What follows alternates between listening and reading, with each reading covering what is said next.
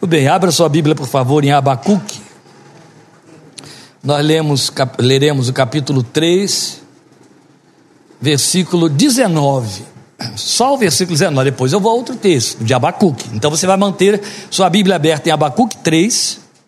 O Senhor, o soberano, é a minha força. Ele faz os meus pés como os do servo, ou do servo, ou da corça, como outras versões mais antigas diz, dizem.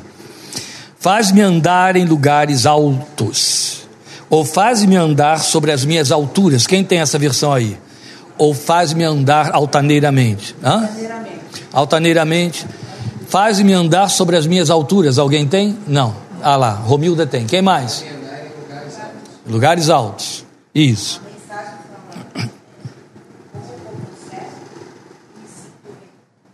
Me sinto? Não entendi. O, o rei, o rei do mundo. É, faz-me andar em lugares altos ou altaneiramente ou sobre as minhas alturas. A melhor versão para traduzir este versículo 19 é esta que diz: faz-me andar sobre as minhas alturas.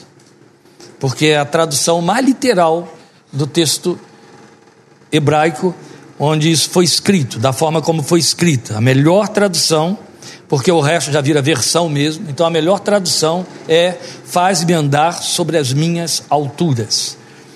Muito bem, nós vamos orar mais uma vez, já que eu li o texto, e depois a gente começa a dividir com vocês a reflexão sobre esta palavra que o Senhor me deu ontem à noite, especificamente para eu trazer para vocês. Eu passei o dia dizendo para Lília, acho que não quer que eu vá lá, não, ele está silencioso. Aí no fim da tarde ele abriu a boca e eu fiquei mais à vontade. Então vamos orar. Meu Pai, por graça e misericórdia, estamos aqui com a tua palavra aberta diante de nossos olhos e queremos outro tanto que o nosso coração esteja aberto para ela.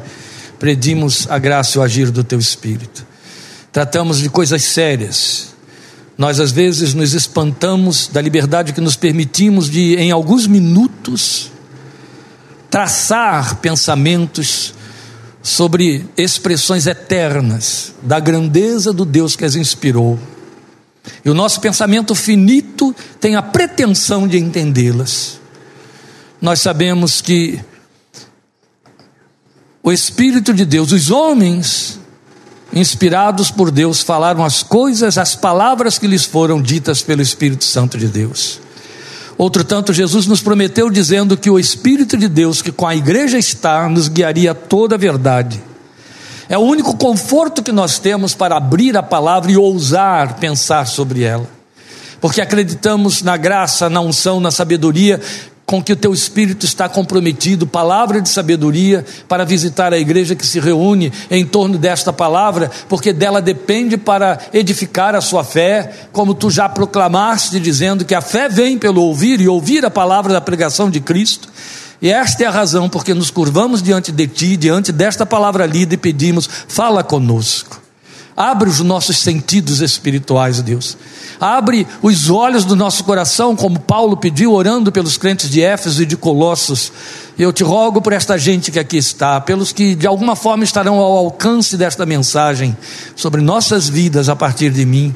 Abre os olhos do nosso coração, para que possamos ver o que da tua parte nos é dado saber e o teu conselho guarde o nosso coração em temor e honra para o louvor de tua glória, em nome do Senhor Jesus. Amém. Eu meditei em Abacuque 3,19, não foi só o versículo 19, eu estou pensando o versículo 19 para começar a nossa meditação, porque Abacuque 3,19, sim, e aí eu pensei, ao meditar, em dar um título a essa meditação: Bônus com ônus, não estou fazendo trocadilhos, ela tem pertinência essa colocação. Bônus com ônus, porque Abacuque 3,19, este finalzinho aí que eu repeti procurando em outras versões, atende muito a essa ideia de bônus, que é o que atrai pessoas à igreja. Você sabe, você convive com as pessoas que tem na ponta da língua aqueles textos de exaltação, de ufanismo, aqueles textos positivistas, não é? Que fazem a fé parecer é, alguma coisa que sempre te joga para frente e tudo irá bem e tarará. Então, é, com o Senhor atravessarei muralhas e por aí vai. É, eu gosto até de lembrar muito aquela caixinha de promessas, você só encontra esse tipo de promessa lá dentro, é só promessa, não é? Então são textos cheios de bônus, bônus, bônus, a fé que gratifica o tempo todo. Isso enche salões, isso faz com que muita gente, inclusive, se convença como evangélico e, coitado, descobre depois que não se converteu, mas ficou convencido. E essa questão do bônus, ela também existe, porque por bônus eu quero falar aqui de promessas, as promessas são reais elas existem. Mas em cima de Abacuque mesmo, eu já estou lendo um bônus, não é?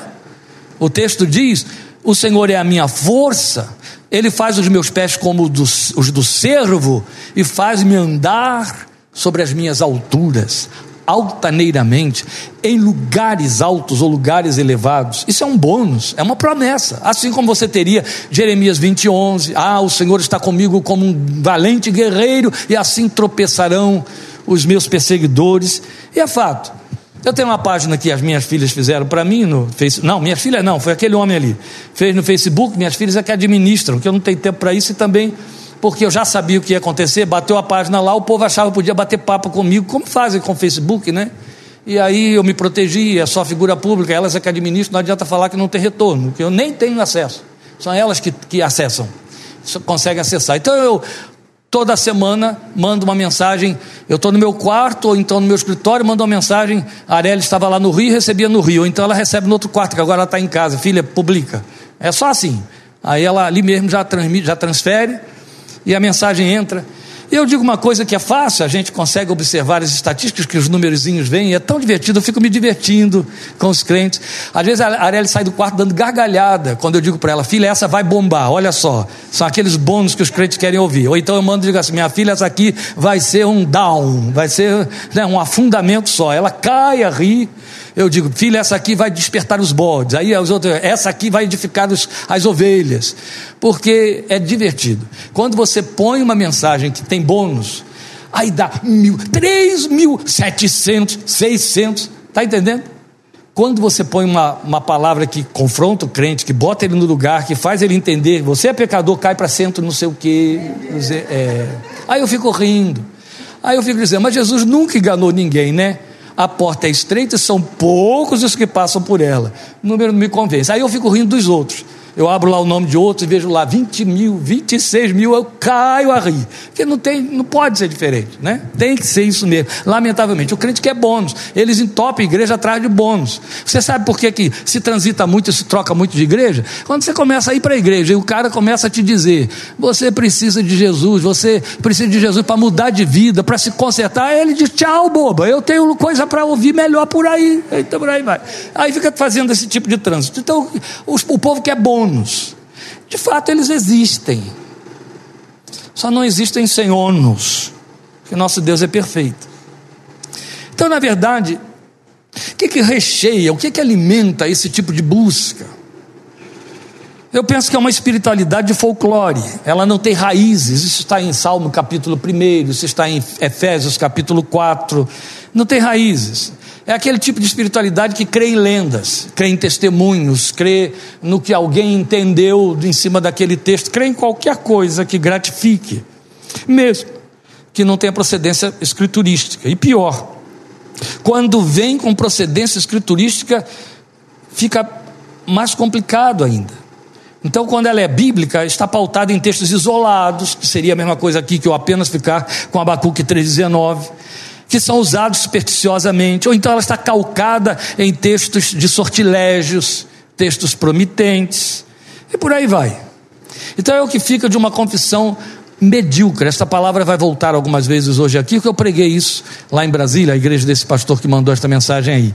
Deus me deu uma palavra lá para aqueles irmãos, com aquele povo que estava lá, e ali eu estive falando sobre a mediocridade na confissão e a proposta de Deus para irmos muito além da mediocridade. Mas na verdade, quando a fé corre só em função daquilo que me faz bem, ela fica medíocre, ela fica sem esteio eterno. Ela fica amoral com riscos de virar imoral, em alguns casos é o que acontece. Então esse tipo de confissão, ele olha para esse texto todo de Abacuque todo o capítulo 3, por exemplo, e vai pensar esta palavra específica: O Senhor me faz andar em lugares altos, ou altaneiramente. Quem não quer isso, né? A gente canta, mas não quer. Se pelos vales. Eu aqui não tem assembleano, não adianta cantar que ninguém vai saber me acompanhar, né? Há um hino na, na harpa cristã que diz isso: Se pelo vale eu, peregrino, caminhar, se lá para o deserto Jesus me quer mandar, bobagem, hein? Quem é que quer cantar isso hoje mais? Né? Mas se fala nas alturas, ou oh, quem não quer as alturas, andar altaneiramente. Então, é desse tipo de confissão gratificatória que eu estou falando. Paulo advertiu a respeito dela. Paulo diz: Olha, fique advertido de que nos últimos dias surgirão falsos mestres no meio do povo, no meio do rebanho, e eles se cercarão, por sua vez, desses falsos mestres, sentindo comichão nos ouvidos, querendo ouvir coisas que lhes dê aquele afago, aquele prazerzinho, que né, quando você pega o seu filhinho e o bebê bota no colo, fica dando uma mexidinha no ouvido dele, ele vai e pega no sono, né? Assim, a gente até trabalha isso no processo de hipnose. E você faz isso até com o seu cãozinho de estimação, ele também encosta a orelhinha lá assim. Então, é disso que Paulo está falando. Ele diz: olha, se a gente quer comichão dos ouvidos, então você dá aquela coisa que agrada, que dá aquele prazer. É, a fé fica nesse nível. Mesmo nos dias de Jesus, surgiam esses tipos de seguidores ufanistas, sem lastros. Mas o Senhor os confrontava. E os confrontava dizendo exatamente algo que a gente pode parafrasear assim: se quer me seguir, ah, Senhor, eu quero te seguir. Onde quer que tu vás? Se quer me seguir, prepare-se para perder ninho e covil. Se quer me seguir, priorize-me sobre os próprios deveres socialmente morais. Quer dizer, deixa os mortos enterrar os seus mortos. Aí ele fala de casamento, junta de bois e por aí vai. Se quer me seguir, disponha-se a uma retidão que ultrapassa a justiça dos religiosos. A vossa justiça não exceder a dos fariseus, não foi o que ele disse? De maneira nenhuma entrareis do reino dos céus. Então, na verdade, Jesus nunca vibrou, aplaudiu e aprovou os ufanistas, os entusiasmados, aqueles que achavam que segui-lo era fazer a marcha triunfalista para Jesus. Não, de jeito nenhum. Ele nunca prometeu isso. Então é fácil ser seguidor apostando no bônus, naquilo que gratifica, que joga para cima, que otimiza, que positiviza, mas que anestesia a realidade. É fácil, é o que a gente quer. Ai, pastor, mas é fato, a vida já é tão dura, a vida já é tão difícil. Tira Jesus dela. Então aqui temos um dos mais desejados desses bônus, né, entre os bônus desejados nesse texto de Abacuque. Mas, ainda que, como promessa, seja procedente e é, no que aponta, andar sobre as minhas alturas, tem um sentido variado, tem um sentido mais amplo, significando, ó, por isso que houve essas variações aí nas versões que foram lidas, significando desde pisar os lugares mais elevados, parece que ela leu lá que na mensagem de Eugene Peterson, é o rei do mundo, faz-me sentir como o rei do mundo, é, é o rei do mundo, é, ó, me sinto o rei do mundo. Me faz pisar nos lugares mais elevados, quer dizer, andar acima de meus limites. Fique com essa. Tá? O Senhor me faz andar sobre as minhas alturas. O que, que significa? Andar acima dos meus limites. Leva-me. Não foi isso que vocês cantaram hoje aqui? Hum. Pois eu sou teu, e tu és meu. Eu acredito que o sentido preferível a todos eles seria esse: andar acima de meus limites. E aí nós podemos desdobrar os possíveis significados de andar acima dos meus limites. Como eu disse, preguei ultimamente em Brasília falando sobre muito além da mediocridade. Isso não é limite. Deus não chama ninguém para ficar medíocre e sair acima da mediocridade. Você tem que sair da mediocridade quando se mediocriza. E nós estávamos falando do ir muito além da mediocridade por conta do risco de nos tornarmos medíocres sem nos darmos conta. Mas o que temos aqui na proposta de Abacuque 3,19 é ir além dos nossos limites, acima dos nossos limites. Então, os possíveis significados eu quero desdobrar três deles. Um plano divino de excelência. O que, que pode ser Deus me fazer andar acima dos meus limites? Então, primeiramente, um plano divino de excelência, porque a Bíblia aponta isso. Você tem isso minimamente, não é só. Em Jeremias 29, 11 e Efésios 2, 10, porque estamos falando de planos elevados de Deus para nós desde a eternidade. Jeremias 29, 11, na versão internacional, e acho que na é, revista é atualizada também, o texto diz: Eu é que sei que planos tenho a vosso respeito. Eu, a, respeito de vocês. Eu é que sei que planos tenho a respeito de vocês. Plano de bem e não de mal, para dar a vocês o fim que vocês esperam.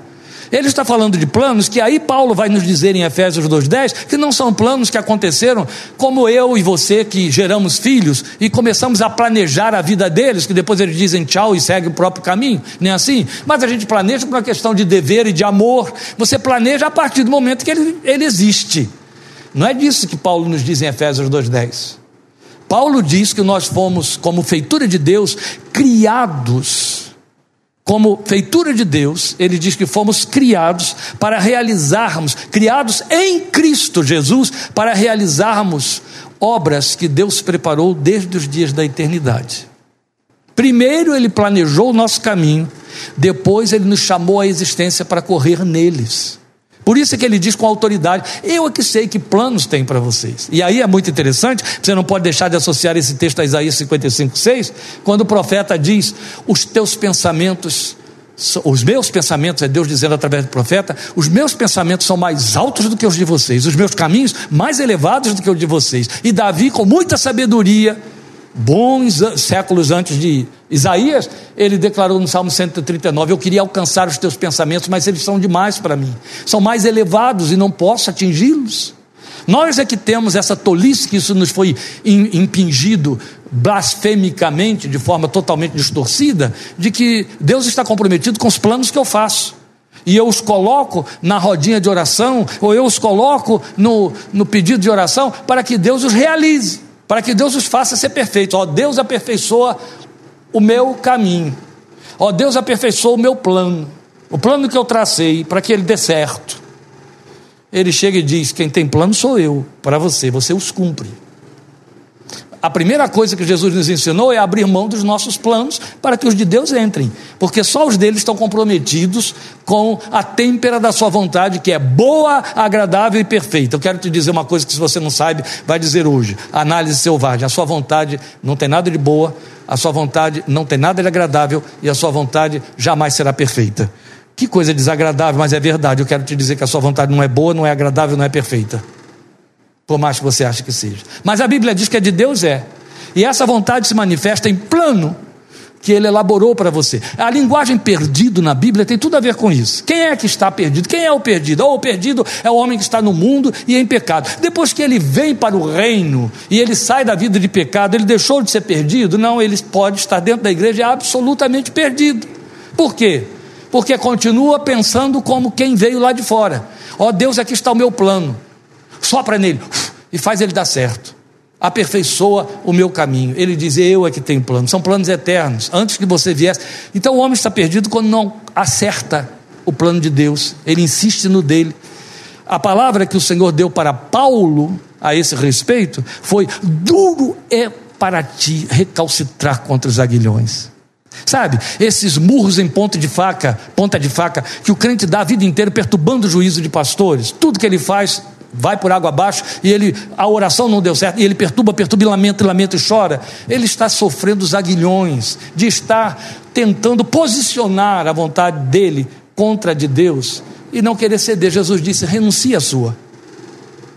Se alguém quiser me seguir, negue-se a si mesmo. Ai, pastor, mas é, é tão fácil falar, isso aí é tudo teoria. Não é teoria, não, gente. Olha só.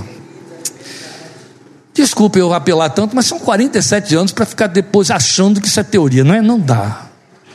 Se eu não tivesse o mínimo de autoridade para dizer isso com experiência na realidade da revelação da palavra de Deus, estaria fazendo vocês de bobo. Já tem muita gente fazendo muito crente de bobo por aí, usando o púlpito. Tem tempo para isso não. Não, não é teoria não. É disciplina.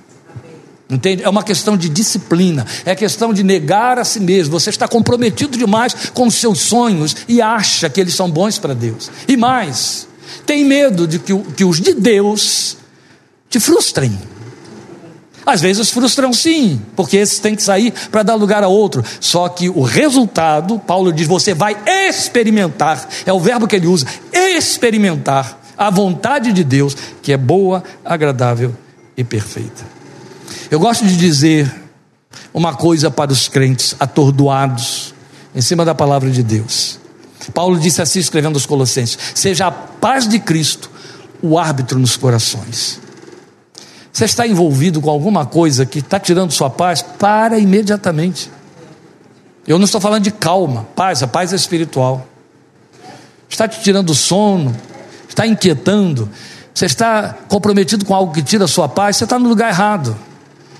O Espírito de Deus não está aprovando aquilo ali. E mais, se você insiste, você o apaga, aí depois você não perde mais a paz. Só que dá com os burros na água. Por isso que a Bíblia adverte: não apaga o espírito, ele fica aí dentro te avisando, ele fica te incomodando, ele te desassossega, ele bota o espinho no ninho. Mas se você insiste, ele para. É a Bíblia quem diz isso. Então, meus queridos, estamos pregando aqui uma mensagem bem didática, exatamente para que ninguém pense que vamos jogando palavras teóricas aqui. É tão ruim teorizar na Bíblia quanto em qualquer outra área, né? não vai a lugar nenhum. Mas a verdade é que a Bíblia mostra para nós que os planos de Deus a nosso respeito são excelentes. Uma vez eu ouvi dizer algo que. E ele pregando no Salmo 139 disse algo muito bonito e bem pertinente. Ele cita Davi dizendo lá que ele era um portento maravilhoso, ele, ele se entendia uma obra maravilhosa de Deus. Aí ele disse: Davi não estava sendo soberbo, Davi estava sendo realista, Davi estava entendendo o quê? Um Deus maravilhoso, cujo nome é maravilhoso, é a Bíblia quem diz isso, só vai produzir obra maravilhosa. E se eu sou obra da mão de Deus, ele me fez de uma forma maravilhosa e me considera maravilhoso. Isso para falar minimamente de que Deus tem de fato planos elevados. Mas veja a sabedoria de Deus. Efésios 2,10 diz que primeiro ele pensou na sua realização, depois pensou em você para realizá-la. Então, quando ele já trouxe você, ele já te trouxe como o número um dos concursos. Você já passou no concurso de Deus, entende? Você já veio com a vaga garantida. A questão é deixar Deus conduzir. Somos muito teimosos. Essa é a questão. A igreja evangélica nos ensinou a ficar enfiando goela abaixo de Deus os nossos programas e dizendo a Deus: abençoa Deus, abençoa o que eu quero. Porque dá muito medo deixar Deus fazer o que Ele quer e ser quem Ele é. O nome disso é falta de confiança, é falta de fé. Ele é perfeito. Ele é perfeito. A experiência da vida com Deus te ensina a chegar num determinado momento em que você tem de dizer: Senhor, eu não estou entendendo nada, eu não estou conseguindo controlar isso aí e eu vou abrir mão. Sabe aquela palavrinha mágica que está na Bíblia? Seja feita a tua vontade. Foi Jesus que nos ensinou. Ela funciona. Ela funciona. O que estava no meu coração, mas não no dele, para trazer hoje para vocês, mas ela vai vir, viu? É uma palavrinha só, em Jeremias 18. Posso fazer? Essa era a pergunta. Posso fazer? Era isso que eu ia trazer para vocês. Foram poupados hoje, mas pode deixar que virar. Posso fazer? É Deus perguntando a Jeremias. Alguém diria, ele é Deus, ele faça como ele quer. Não, ele chega para você e diz: Posso mesmo. Você não vai estrilar, berrar, me dar pontapé e dizer: Chega, eu não quero mais esse Deus. Posso fazer. Você não vai atribuir ao diabo o que eu vou fazer, que eu acho que não é uma coisa pior para Deus, né? Você não vai atribuir ao seu patrão mal encarado, ao seu cônjuge não convertido, a sua sogra bruxa. Você vai me ver nessa situação, mesmo que tenha o cheiro da sua sogra, do seu patrão, do seu cônjuge.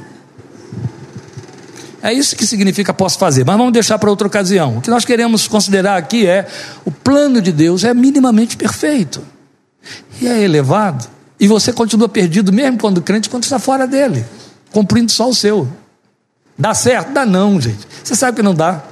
Se desse certo, você não ia perturbar o juízo de pastor, de pastora, mandar e-mail, telefonar, passar ser não sei quantos WhatsApp. Não é? Não ia, não. É que está dando errado o tempo todo, você está se dando mal o tempo todo. E aí quer que a oração faça dar certo. Não vai dar, não. De jeito nenhum. Andar sobre as minhas alturas significa viver dentro de um plano divino de excelência. E logo em seguida, Um outro possível significado é um alvo existencial de excelência. Porque andar acima de nossos limites não fala de ambição, mas fala de inconformação, de compromisso com o que é nobre, onde você faz contraste com a mediocridade. Sabe, eu pregando lá em Brasília, eu disse isso.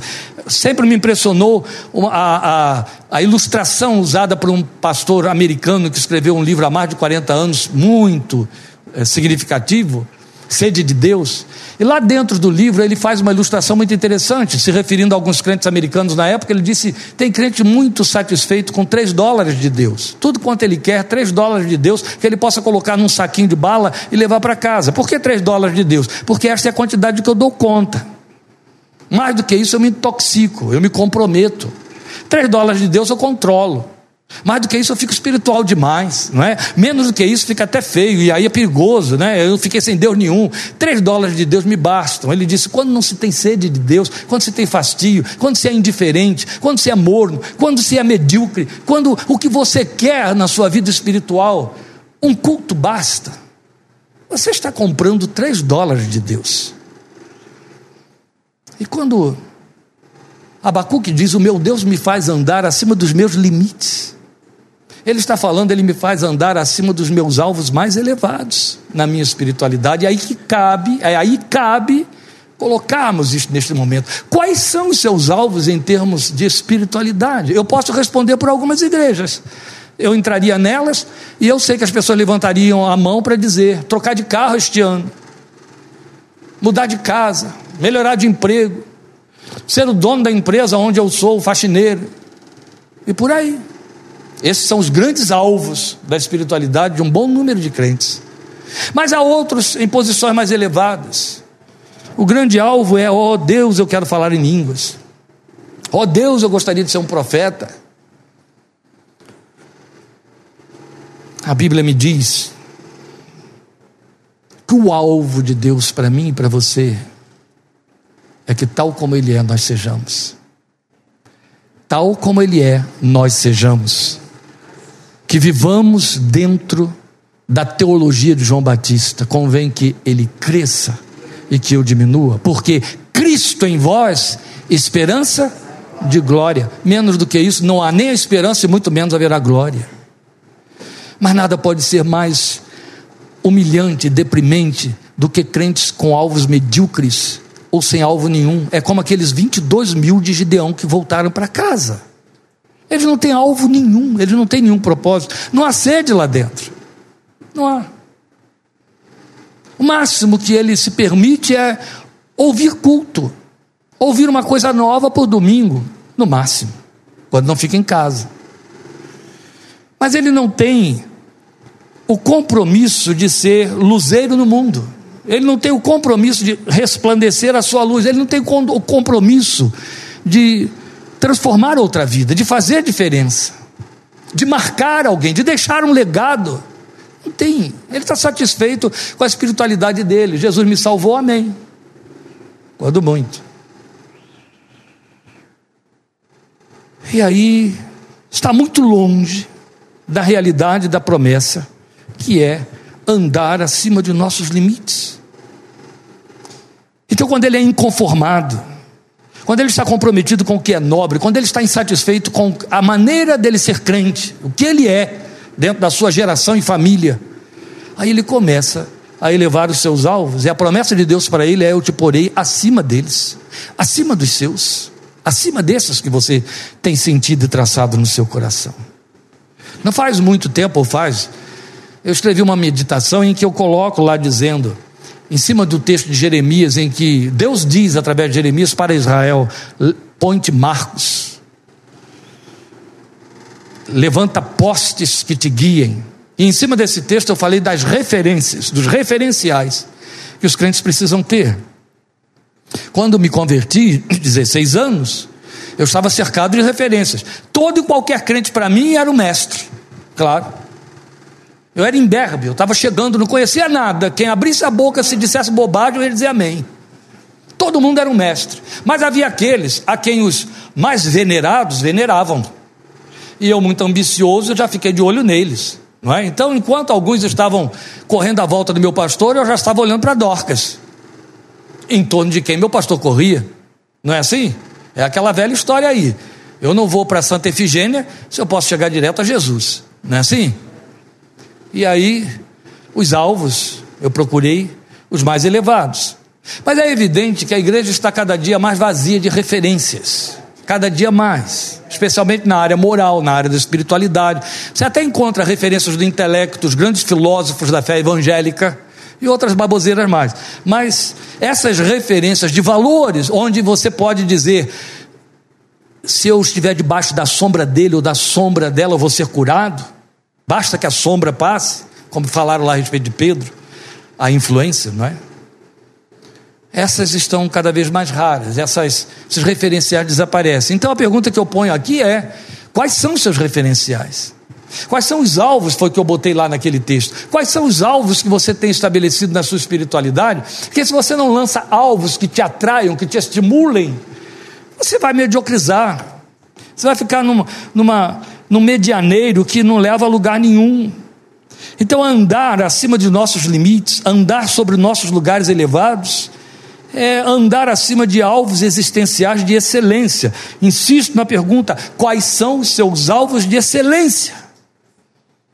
E por último, mas não por último na pregação, não, eu estou na metade. Estou na metade. Por último, aqui dessas definições sobre andar acima, meus pensamentos sobre andar acima, uma espiritualidade de excelência.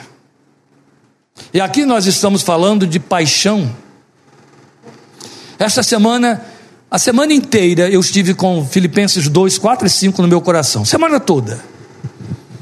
Haja em vós o mesmo sentimento que houve também em Cristo Jesus. Haja em vós o mesmo sentimento que houve também em Cristo Jesus. Aí eu parei para pensar nisso lá dentro do matinho, em Analândia, orando. Meu Deus, eu quero pensar um pouquinho nisso aí sentimentos que houve também em Cristo Jesus. Claro, Paulo estava falando para uma igreja, para líderes ali dentro da igreja, dizendo: parem de ambição, parem de arrogância, parem de querer sobrepujar o outro, mas haja em vocês o mesmo sentimento que houve também em Cristo Jesus. Era pontual, mas eu sei que o sentimento de Cristo Jesus não se resumiu, para se falar em sentimento, em não teve por usurpação, sendo, ainda que sendo Deus, ser igual a Deus, tomou a forma de servo. Há mais. Quais são os sentimentos que eu conheço que há em Cristo Jesus? E comecei a meditar sobre isso. E a primeira coisa que me ocorreu, e não precisa de uma segunda, mas eu ainda fui além, era a paixão dele pelo Pai. Meu Deus, era incomparável. A paixão dele pela glória que ele tinha antes que o mundo existisse, que ele deixou, como o texto de Filipenses 2 mesmo diz, a nosso favor, a favor da igreja. Essa paixão dominava a cabeça e o coração de Jesus. Essa paixão dele pelo Pai saía pelos poros, saía pelos olhos, saía pela boca. Eu e o Pai somos um. O Pai me ama porque eu faço tudo que lhe agrada. Ele pensava continuamente sobre o Pai, sem cessar, sem cessar, sem cessar, de contínuo. Mas certa vez eu assisti na televisão uma reportagem interessante de duas gêmeas americanas, é, aquelas, como é que chama quando são? Não, não. Quando são absolutamente idênticas. É, é idênticas. Univiterinos, é isso? É. Elas eram, elas foram criadas praticamente sozinhas. Elas tiveram, não tiveram mãe, ou melhor, a mãe, né, morreu, e elas foram criadas sem uma assistência digna de uma criança. Então, em dado momento da existência, elas perceberam que só tinham uma a outra. Só uma a outra. E por falta de diligência dos maiores, de cuidadores, por falta de zelo, de cuidado, elas ficaram tão entregues a si mesmas que elas reduziram, resumiram a vida delas a elas duas. De tal forma que elas não usavam espelho.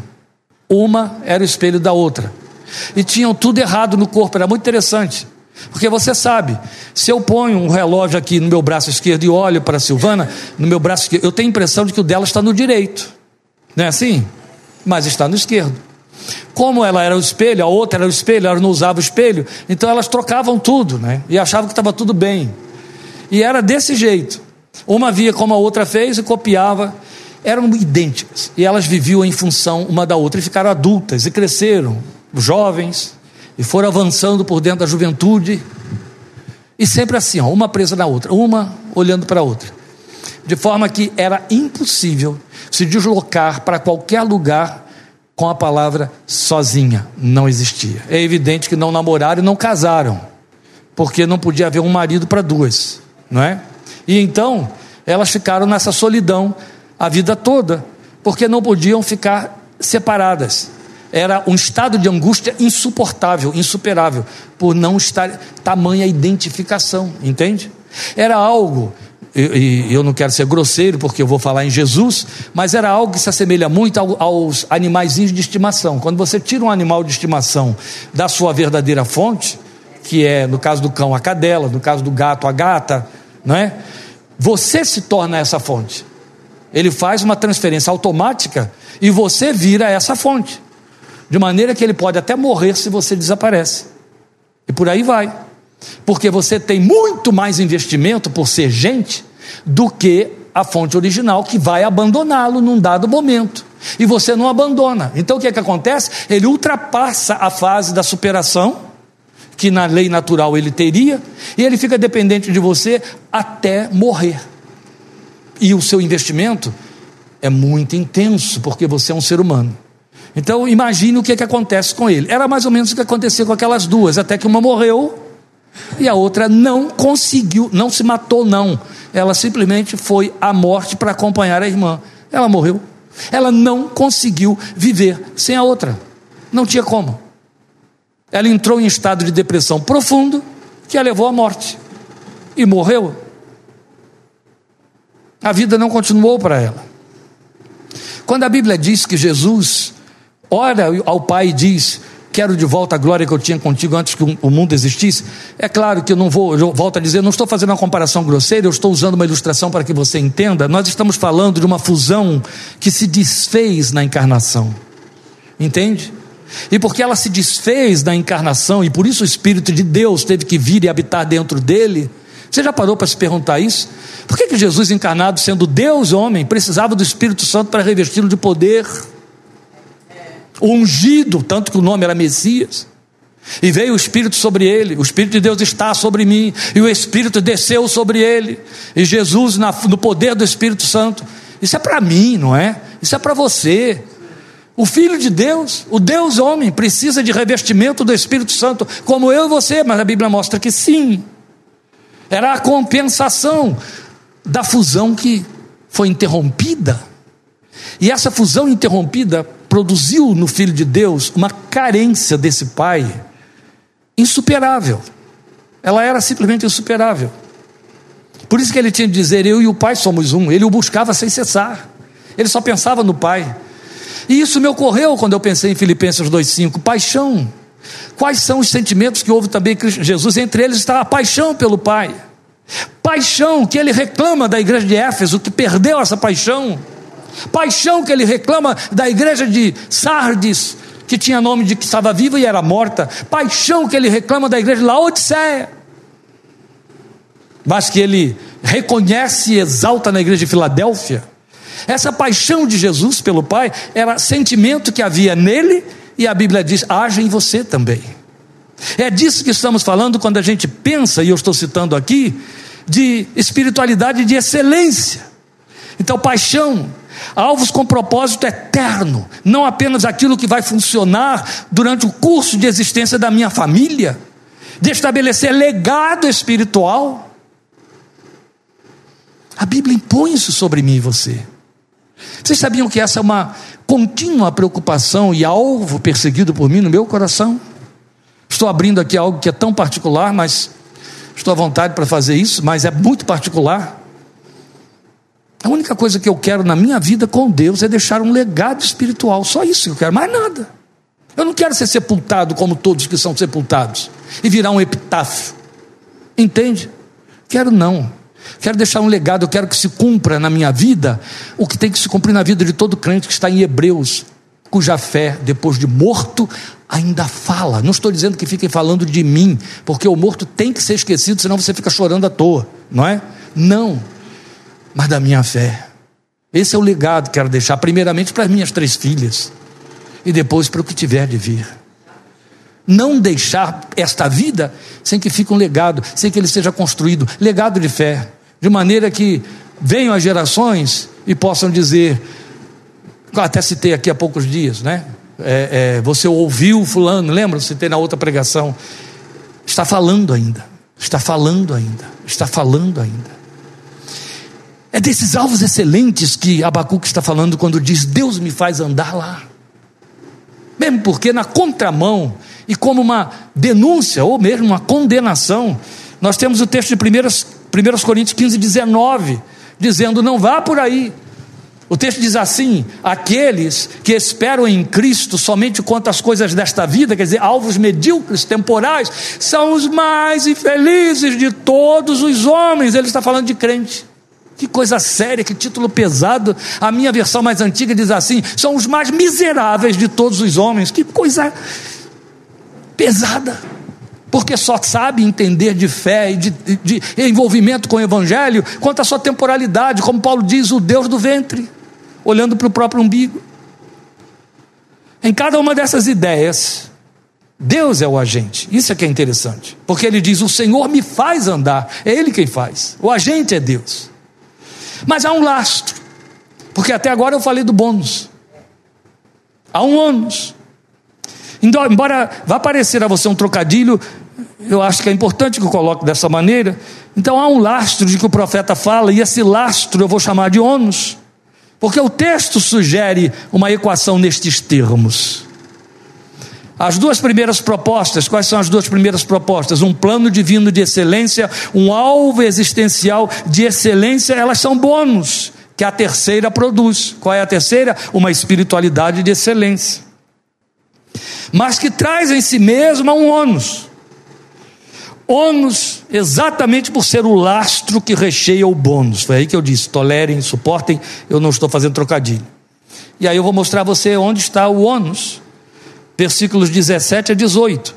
Eu não tinha lido, e aí eu vou ler agora. Ainda que não floresça a figueira, não haja uvas na videira, mesmo que falhe a safra de azeitonas, não haja produção de alimento nas lavouras, nem ovelhas no curral, nem bois nos estábulos, ainda assim eu exultarei no Senhor, me alegrarei no Deus da minha salvação. Aí está o ônus. Ele aponta uma fé, uma confiança que transita entre uma conjunção e um advérbio, ainda que e todavia. Ainda que fale, fale, fale, fale, todavia eu me alegrarei no Deus da minha salvação. Gente, eu tenho aprendido cada vez mais, conforme vou lendo a Bíblia, tem que ser assim, vou aprendendo mais com os homens de Deus. Eu aprendi que Paulo disse: falamos estas coisas com os espirituais. É evidente que eu estou jogando tudo isso aqui, sabendo que eu estou falando com os espirituais. Há aqueles que não conseguirão acompanhar, sem dúvida nenhuma a gente fala coisas espirituais com os espirituais, porque a Bíblia diz que as coisas espirituais se entendem espiritualmente. Por isso, se você não estiver conseguindo me acompanhar, não se assuste, é que você está fora dessa categoria. Então, vamos ver as facetas do ônus, do ônus. O que elas apontam? Elas apontam circunstâncias adversas para quem sabe que anda no alto. O fato de que eu ando no alto, esta paz que sinto em minha alma, não é porque tudo me vai bem. Lembra desse cântico? Isso. Esta paz que sinto em minha alma é porque eu oro ao meu Senhor, não olho circunstâncias. Isso, olho o seu amor. É disso que estamos falando. As circunstâncias adversas para quem sabe que anda no alto e, portanto, não teme a visibilidade funesta. Ela existe, ela está lá. Ela não é uma realidade da qual eu fujo. Quem ensina a anestesia são as falsas igrejas, é o pseudo-evangelho de que o pastor falou lá naquele, naquele boletim. Elas existem, pode ir por aí que você vai encontrar à vontade. Mas não é disso. Então, todas as áreas assinaladas por Abacuque falam de subsistência. Ó, oh, não é isso que você leu aí? Ele fala da figueira, da uva, ele fala da safra de azeitona, produção de alimento na lavoura, ovelha no curral, bois nos estábulos. Fosse na nossa linguagem de hoje, ele estaria falando de numerários, de contabilidade, ele estaria falando de lucros de investimento, ele estaria falando de produção de fábrica, de venda do comércio, varejista, atacadista e outras coisas semelhantes. Ele estava falando daquilo que era a realidade de subsistência da qual as pessoas sobreviviam da sua época. Então ele está mostrando que todas essas áreas de subsistência tem em Deus unicamente a fonte da sua garantia. Foi isso que ele entendeu. E se anda altaneiramente, consegue ter visão disso. Não, não fica desapercebido da realidade, mas ele pode dizer, diante dessa realidade, se ela for funesta, ele é a minha força, ele faz os meus pés como os do servo, eu vou me exultar no Senhor e me alegrar no Deus da minha salvação. Meu Deus. Tudo que se quer hoje como crente é não deixe que o produto da oliveira minta, não é? Ore para que não aconteça. Deus chega para você e diz assim: se eu ficar fazendo isso, você vai ficar um crente tão chinfrim que o diabo não precisa nem passar perto, ele manda um demoninho, aquele da marfajuto que tiver, que já te leva de roldão. Não precisa ser nem o leão que ruge, basta um, basta um gatinho do inferno que mie, que leva. Então Deus não faz esse tipo de investimento, entende? Ele investe na fé. Ele precisa fazê-la trazer têmpera, robustez. Então o controle para além da vontade e recursos humanos. A fonte é o Senhor. O coração galgou alturas superiores. Subiu do desejo, da necessidade, da razão da busca para a causa dela, o Senhor. E aí confessa ter nele a força de que necessita. Ele é a força. O Senhor é a minha força, não é? Eu encontro força no meu Deus, não. Ele é a força. Ele é o motor que faz com que as coisas produzam resposta. E aí se posiciona como um adorador, isso é que é belo, que exulta e se alegra. Os verbos são intensos usados aqui, é bonito isso que no hebraico são verbos com intensidade. Então esses verbos intensos falam de uma adoração que supera, uma adoração que também se eleva, que é muito agigantada. Então eu penso comigo que é a adoração exaltada, ela é elevada que ele oferece.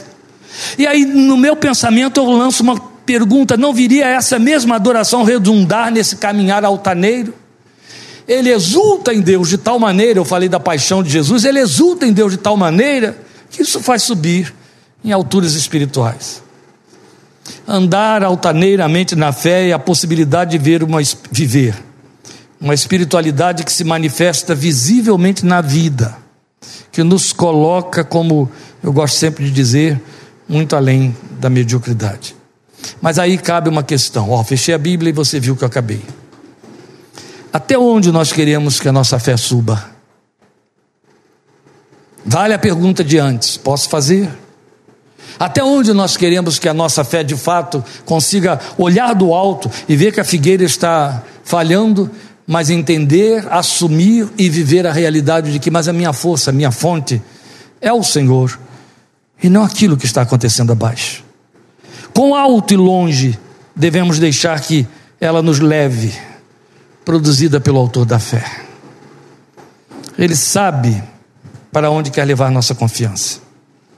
Ele sabe que precisa provar, testar, trabalhar essa fé, como Pedro nos avisou mas a questão é: queremos deixar que Ele o faça? Essa é a questão. Ou está bom como está? Você pensou, e pense se não pensou, que se você recebe, entra em contato com uma palavra profética como essa, que Ele nos manda trazer, ela é só para que você conheça mais uma pregação do Evangelho?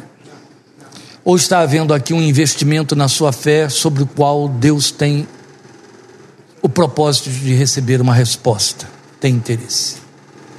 Então a questão é: você quer que Ele faça isso? Que Ele tire a sua fé dos baixios e a leve aquela confissão de Abacuque? Lembre que ela vai transitar entre o ainda que, todavia eu. Entende? É por aí que ela vai.